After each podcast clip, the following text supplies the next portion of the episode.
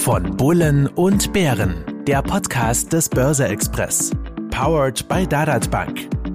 Bevor es losgeht, beachten Sie bitte unseren Disclaimer auf dad.at/slash podcast.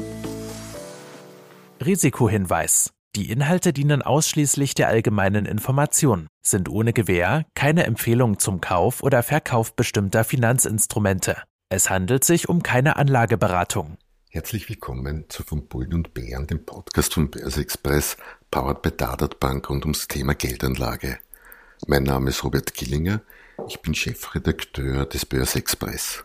Mir zur Seite sitzt Paul Reitinger, Director der Online-Bank Dadat. Hallo Paul. Hallo Robert.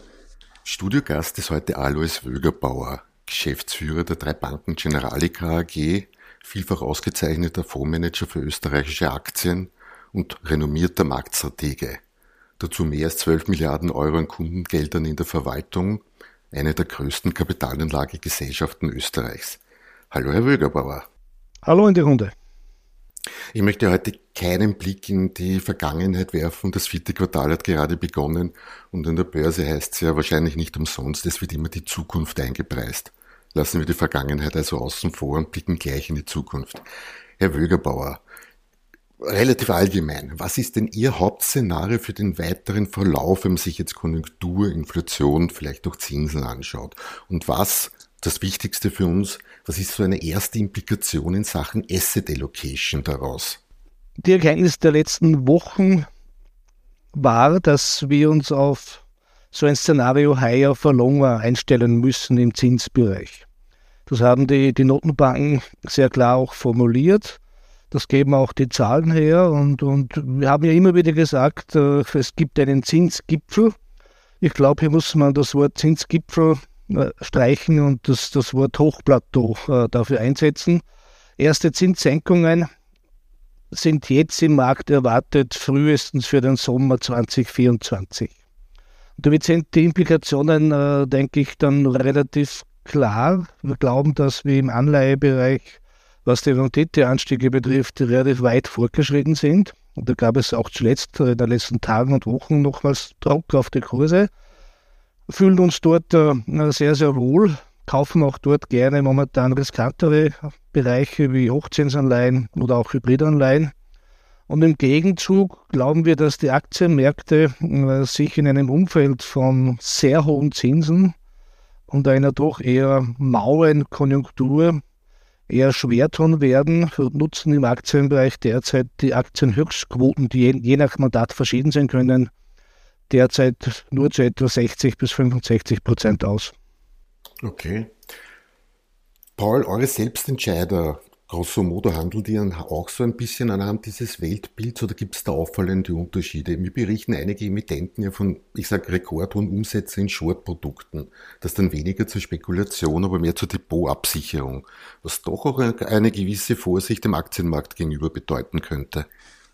Ähm, ja, bei uns handelt es sich ja um selbstentscheidende Anleger, Anleger, die im Zuge des beratungsfreien Geschäfts ihre Anlageentscheidung selbstständig treffen man merkt, dass es wieder Geld für Geld gibt, also das gestiegene Zinsniveau. Dadurch ist auch die Nachfrage nach Zinsprodukten wie unserem Online-Sparen, aber auch im Wertpapierbereich die Nachfrage nach Anleihen oder auch Anlagezertifikaten gestiegen. Selbstverständlich ist das Universum an Produkten gerade im strukturierten Bereich, im Zertifikatebereich wahnsinnig groß. Ähm, da ist der Anteil natürlich auch seitens Corporate, beide Seiten äh, von unseren Kunden nachgefragt. Ja, okay. Herr Wegerbauer, ein bisschen haben Sie mal unterschlagen Richtung Konjunktur. Ich meine, Sie sind auf den Zins, aufs Zinsplateau eingegangen, aber war, wie, wie schlimm wird die Rezession, dass Sie es uns nicht verraten wollen? Die Rezession wird nicht schlimm, weil es auch keine echte Rezession geben wird.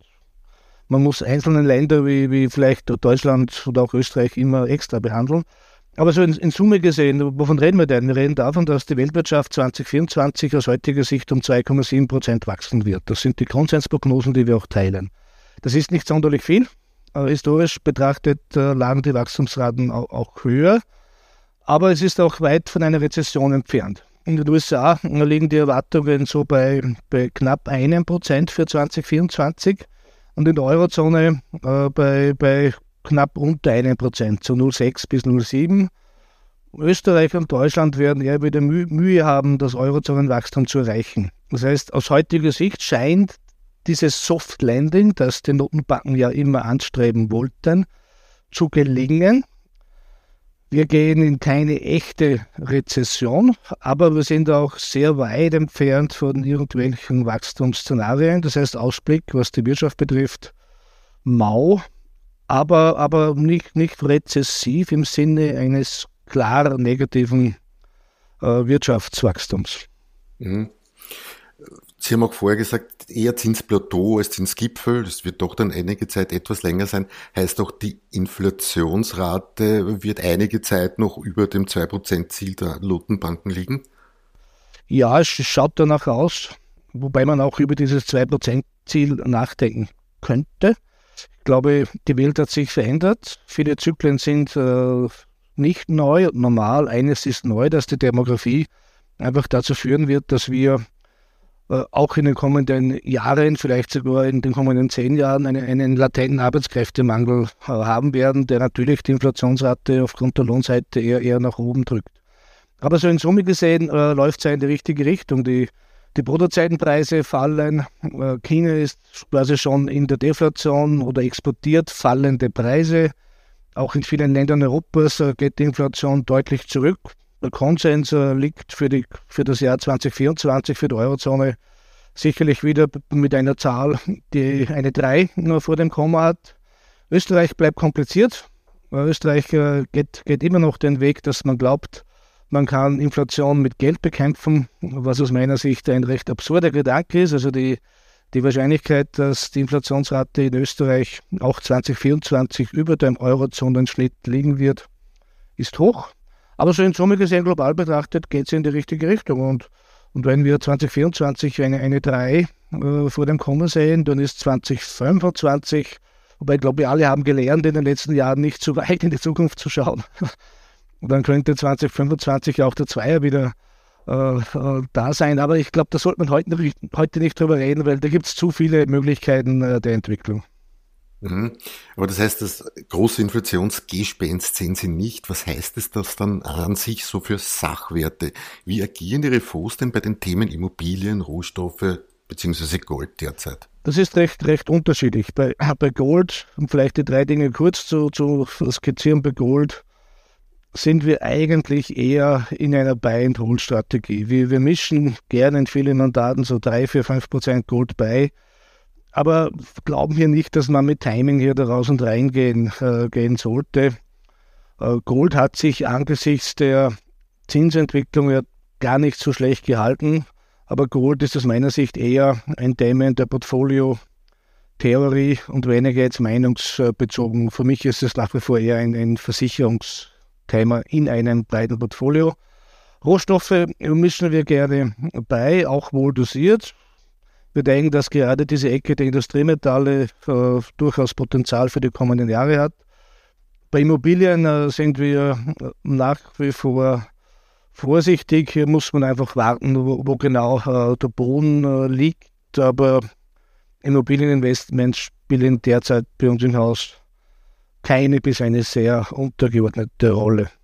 Bleiben wir beim Sachwert Aktie, auch wenn das jetzt nicht der ganz große Favorit vorher war, den Sie erwähnt haben, aber es werden aber nicht alle Regionen oder Branchen gleich unattraktiv sein. Wie sieht denn da Ihr Blick aus? Und Sie haben auch vorher erwähnt, Österreich, Deutschland oder Österreich haben Sie eigentlich speziell erwähnt, wird etwas nachhinken. Würden Sie empfehlen, den Home Buyers ein bisschen derzeit außen vor zu lassen? Das heißt ja auch der Gankemann äh, Europas, unser wichtigster Handelspartner. Wie sieht es da aus? Das hängt, das, hängt, das hängt davon ab, wie groß der Home Bias ist. Ähm, klarerweise bin ich, bin ich auch dafür bekannt, also auch ein Herz für den heimischen Aktienmarkt äh, zu haben. Man kann es ganz nüchtern diskutieren. Der heimische Aktienmarkt ist sicher äh, vergleichsweise und auch absolut betrachtet sehr, sehr günstig. Wir haben derzeit ein KWV von dem Schnitt äh, etwa 7 bis 8 und eine Dividendenrendite von über 5 Prozent. Österreich ist eines der ganz, ganz wenigen Länder global, äh, wo die Dividendenrendite des heimischen Marktes äh, über der Rendite von zehnjährigen Staatsanleihen liegt. In den USA liegen die zehnjährigen Staatsanleihen bei 4,6 Prozent und die Aktiendividende bei 1,8. Aber für Österreich äh, braucht es halt äh, einfach eine, eine, eine Umkehr von Kapitalströmen. Wir wissen ja, dass etwa 70 bis 80 Prozent der Tagesumsätze in Österreich von Auslandsinvestoren kommen.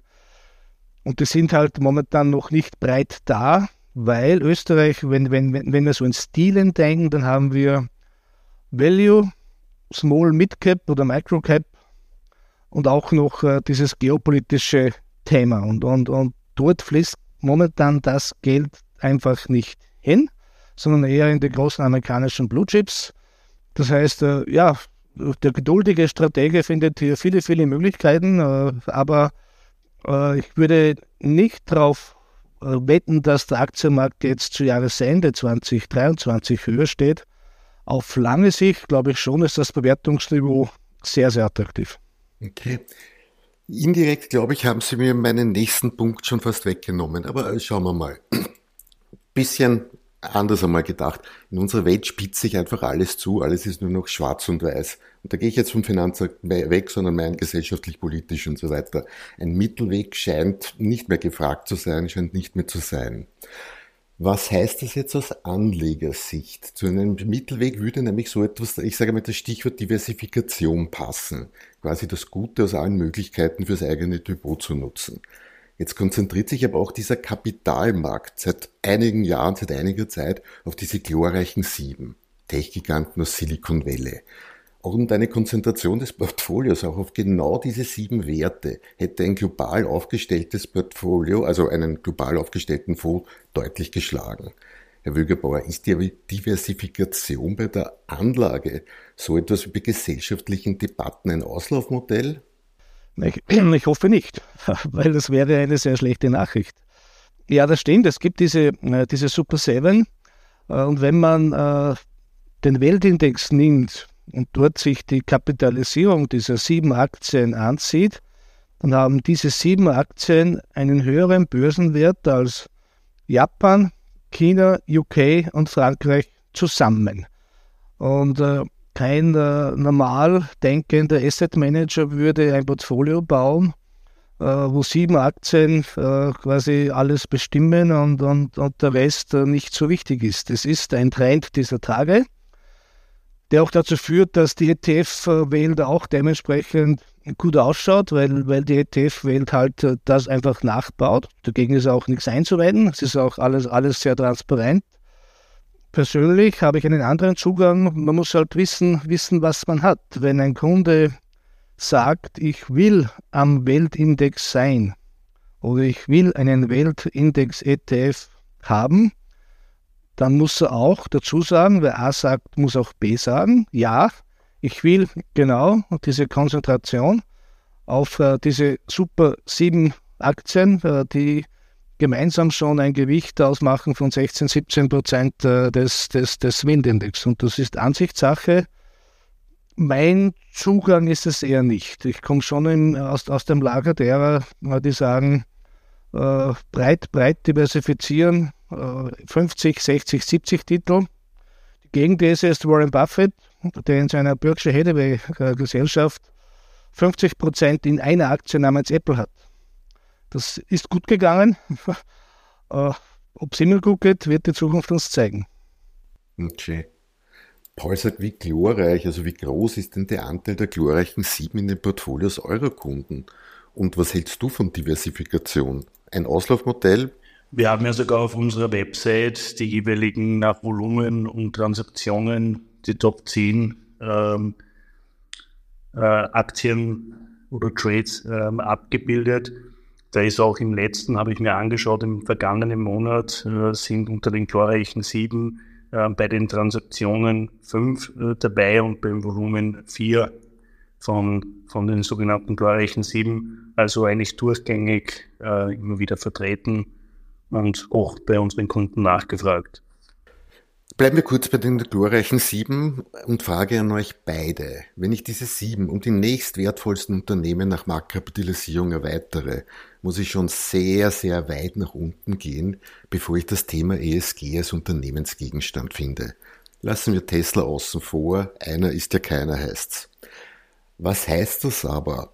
Dass das Problem der Nachhaltigkeit für Börse mit Technologie gelöst wird, dass Nachhaltigkeit für die Börse in Wahrheit kein Thema ist, dass Börse in Sachen Nachhaltigkeit noch nirgends ein Know-how aufgebaut sieht. Herr Wögerbauer, wie sehen Sie das als Marktstratege? Reiner Zufall? Nein, ich, ich würde auch dieser Wahrnehmung äh, recht deutlich widersprechen. Äh, was ist ESG? ESG sagt, äh, dass man eben ein Unternehmen screent nach den klassischen Kriterien Umwelt, Soziales und Unternehmensführung. ESG ist nicht allein Green Technology. Und äh, auch von den Super 7, eine Microsoft, ist in faktisch allen ESG-Fonds drinnen, weil die auch vieles tun. Äh, kann man natürlich alles auch dann diskutieren. Eine Google Alphabet ist in fast allen ESG-Fonds drinnen. Nicht in den Green Technology Fonds, aber in allen ESG-Fonds, die klassisch äh, nach dem Best-in-Class-Modell investieren. Und wenn man sich anschaut, äh, die Top-Holdings der führenden großen ESG-Fonds, da finden Sie Apple, Microsoft, Alphabet, Tesla, Nvidia in der Regel drinnen. Amazon ist eher ein, ein, ein Streitfall. Tesla ist übrigens auch bei manchen Häusern ein Streitfall, weil äh, äh Governance und Elon Musk halt auch ein sehr spezielles Thema sein kann. Es ist, ist, ist Ansichtssache. Das heißt, die Frage ist halt, und das ist auch Problem unserer Zeit, äh, wenn, wenn ich mit fünf Anlegern über ESG spreche oder über Nachhaltigkeit spreche, dann habe ich ja mindestens vier verschiedene Wahrnehmungen. Das heißt, jeder versteht etwas anderes darunter, aber ESG und diese, diese Super 7 sind, sind, sind kein, kein Widerspruch und, und daher, glaube ich, schließt sich das in keinster Weise aus. Okay, also stimmt so ein bisschen These 1, dass für die Börse das Thema Nachhaltigkeit über die Technologie gelöst wird? Ja, es, beim Thema Nachhaltigkeit geht es einfach darum, eben diese zwei Welten zu haben. Das eine ist, äh, wo, ich, wo ich sage, ich, ich siebe die schlechten Unternehmen aus, äh, wo ich dann sage, macht Microsoft, Apple und Co. machen die etwas Böses, das machen sie nicht. Die zweite äh, Ebene wäre dann Impact Investing im Sinne von, machen die die Welt besser. Das würde ich schon etwas kritischer sehen. Ob jetzt Amazon, Apple und Co. die Welt besser machen, ist dann schon eine andere Dimension. Aber je nachdem, äh, wie man die Nachhaltigkeitslogik eines Fonds dann, dann auslegt, sind die Firmen dann entweder drinnen oder, oder eben, nicht, eben nicht drinnen. Mhm. Okay. Was uns im Bild der Assetklassen noch fehlt, ist die Anleihe, die Sie zu Beginn, ich sage, recht positiv äh, gesehen haben. Über Jahre sahen wir da sinkende Zinskupons, dafür steigende Kurse. Jetzt ist es umgekehrt.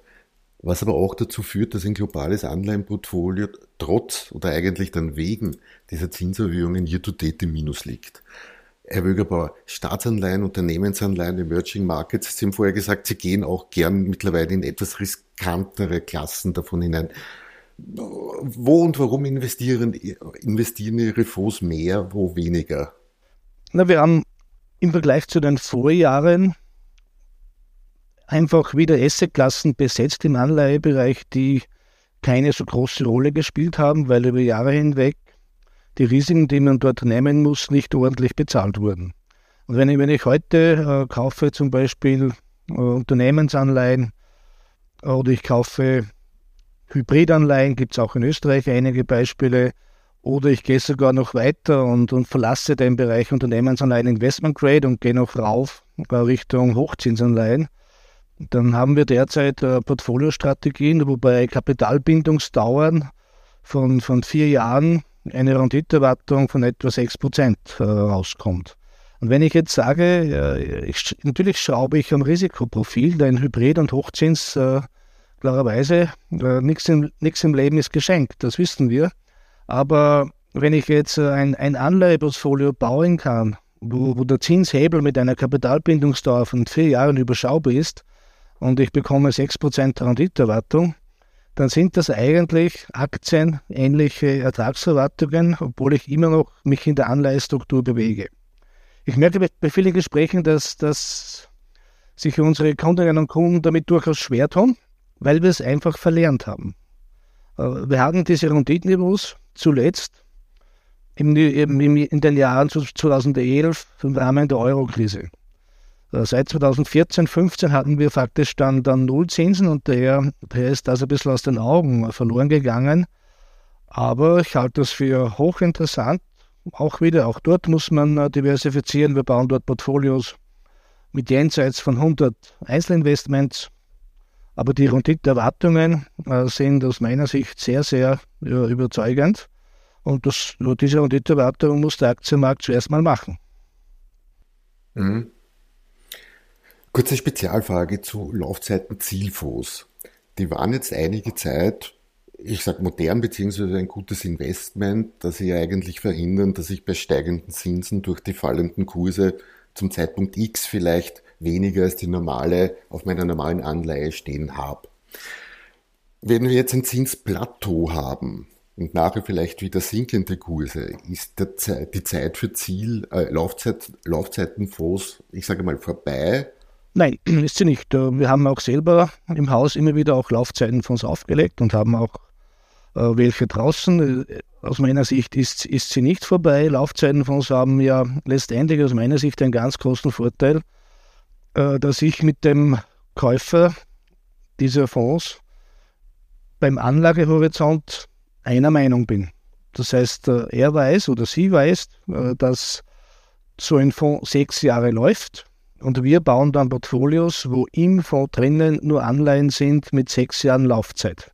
Das heißt, in zwei Jahren hat der Fonds eine Restlaufzeit von vier Jahren und in vier Jahren eine Restlaufzeit von zwei Jahren. Das heißt, der Anlagehorizont des Kunden und mein Planungsraum als Asset Manager sind ident. Das habe ich ja bei normalen Fonds nicht. Wenn, wenn ein Kunde einen normalen Anleihefonds kauft, dann sieht er zwar die heutige Anle äh, Laufzeitstruktur, die kann sein fünf oder sechs Jahre, aber in fünf Jahren wird, wird dieser Fonds immer noch eine Laufzeitenstruktur von fünf oder sechs Jahren haben. Das holt sich ja weiter. Das heißt, das hat dann einfach auch Vor- und Nachteile, aber ich glaube, äh, so für Anleger, die irgendwo eine, eine, eine exaktere Ertragsprognose und einen exakteren Anlagehorizont wollen als das Normale, was man halt so sagen kann. Äh, da machen Laufzeitenfonds äh, unabhängig vom Zinsniveau äh, durchaus Sinn. Ungefähr was für ein Zinsniveau, Renditniveau erwartet mich derzeit bei einem Laufzeitfonds, den Sie zum Beispiel auflegen würden? Das, das, hängt, das hängt von der, von der Asset-Klasse ab. Wenn man, wenn man im Bereich Investment Grade, Unternehmensanleihen, sich wiederfindet, dann liegt man derzeit so bei Laufzeiten von fünf bis sechs Jahren bei etwa 4,5 Prozent Rendite. Wenn man dann Risiko nehmen will, okay, wie besprochen, äh, Laufzeitenfonds mit Hybridanleihen gibt es aber faktisch nicht, weil das äh, technisch kompliziert ist. Und bei Hochzinsanleihen äh, würde die Rendite dann deutlich über 6% nach oben gehen, aber auch mit einem anderen Risikoprofil. Aber La Laufzeitenfonds sind in meiner Wahrnehmung schon klar positioniert im Bereich der Investment Grade Unternehmensanleihen weil ich, weil ich dort auch eine bessere Planbarkeit habe. Mhm. Sie haben mich vorher neugierig gemacht, weil Sie gesagt haben, der Wiener Markt, Wiener Aktienmarkt ist gerade besonders günstig. Heißt ja nicht, dass er noch günstiger werden kann, aber A, welche drei Werte gefallen Ihnen denn warum dort gut? Und an sich, wenn ich Ihrem Weltbild etwas abgewinnen kann, welche Fonds aus Ihrem Portfolio bilden denn so ein, dieses Weltbild ab? Nur zur ersten Frage muss ich ein bisschen ausweichen. Aus Compliance-Gründen darf ich ja keine Einzelaktientipps geben. Äh, ich kann aber natürlich schildern, was in der Bank Österreich von den größten Übergewichtungen sind.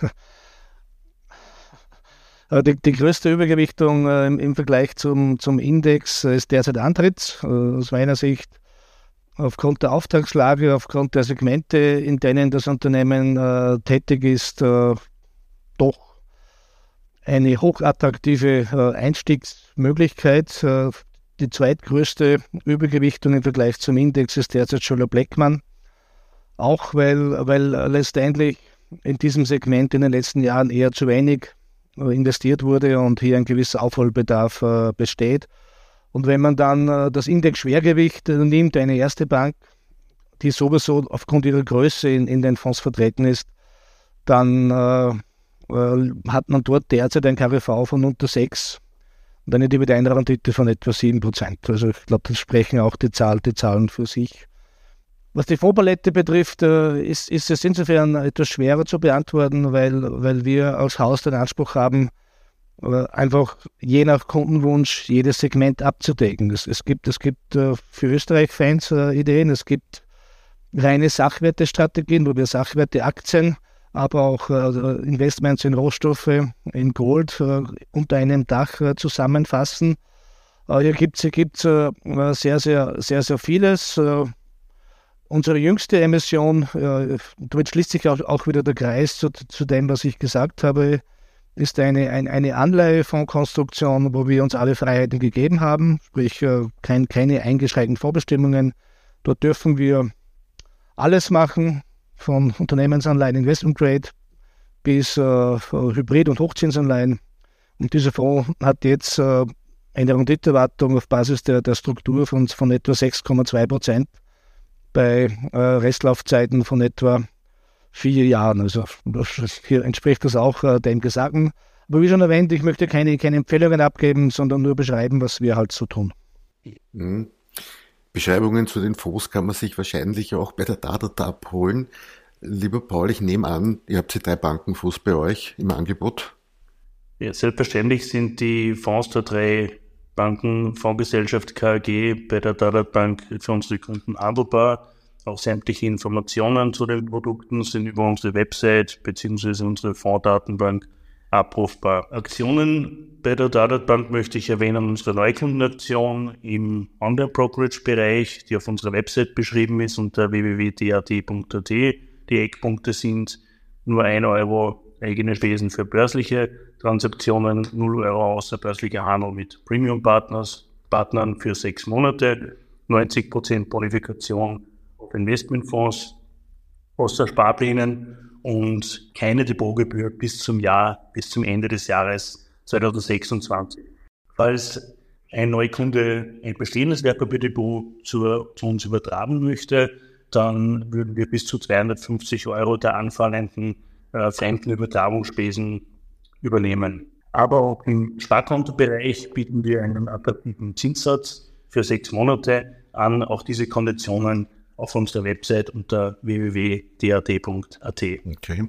Ja, 250 Euro, die man gleich in eine Investition in einen Drei-Banken-Fonds verwenden könnte. Damit möchte ich für heute enden und bedanke mich bei den Studiogästen fürs Hiersein. Ich hoffe, für euch da draußen war Interessantes dabei und würde mich freuen, wenn nächstes Mal wieder einschaltet, wenn es heißt von Bullen und Bären. Ich verabschiede mich von Paul Reitinger von der Dadat Bank. Vielen Dank, auf Wiederhören, bis zum nächsten Mal. Ich erzähle bei unserem Expertengast Alois Wögerbauer der uns seinen Blick auf die Zukunft der Märkte mitbrachte, entsprechende Anlagelösungen andeutete. Mehr kann man auf seiner Homepage der Drei-Bankengruppe bzw. der DADAT sehen. Auf Wiedersehen, Herr Wögerbauer. Gerne und vielen Dank.